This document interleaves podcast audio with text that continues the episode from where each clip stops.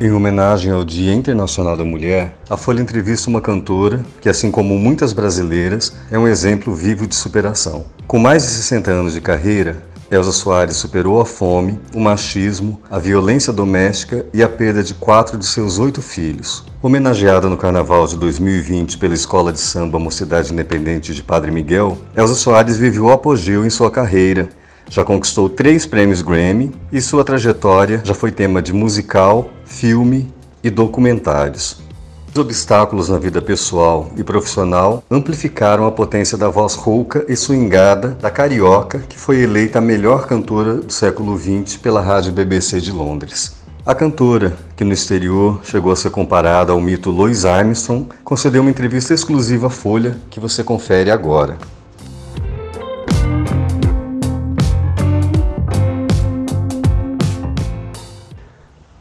Elsa, como você avalia esse momento tão consagrador que tem vivido ultimamente? Imaginava um dia viver toda essa glória? Meu bem, eu não estou vivendo glória, não. Eu estou colhendo os frutos que plantei.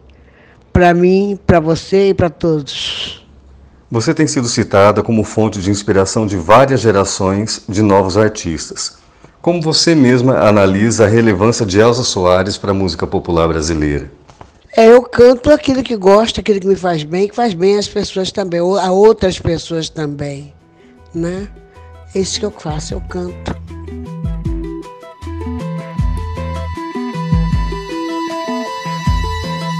Meu choro não é nada além de carnaval.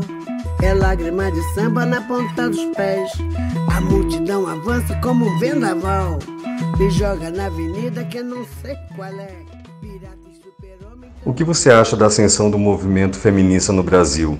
O que temos a comemorar e a reivindicar nesse Dia Internacional da Mulher?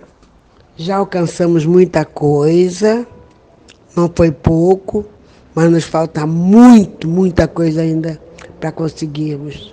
O que representa para você tornar-se uma porta-voz das mulheres, negros e da comunidade LGBTQI+, no Brasil? Eu acho que eu defendo quem me defende. Eu acho que eu não estou fazendo nada demais. Eu estou participando e convivendo com eles. Não sei, não sei, não sei, não sei não. Olha aí. É o meu guri, olha aí.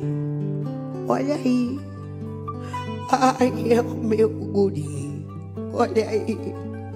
Olha aí. É o meu guri e ele chega, chega no morro com Quais são seus projetos pessoais e profissionais para 2020? Ainda não sei, mas eu acho que nós estamos preparando alguma coisa de surpresa. Dois empresários fodásticos. A gente está aí buscando. Depois a gente fala nisso e disso, tá bom?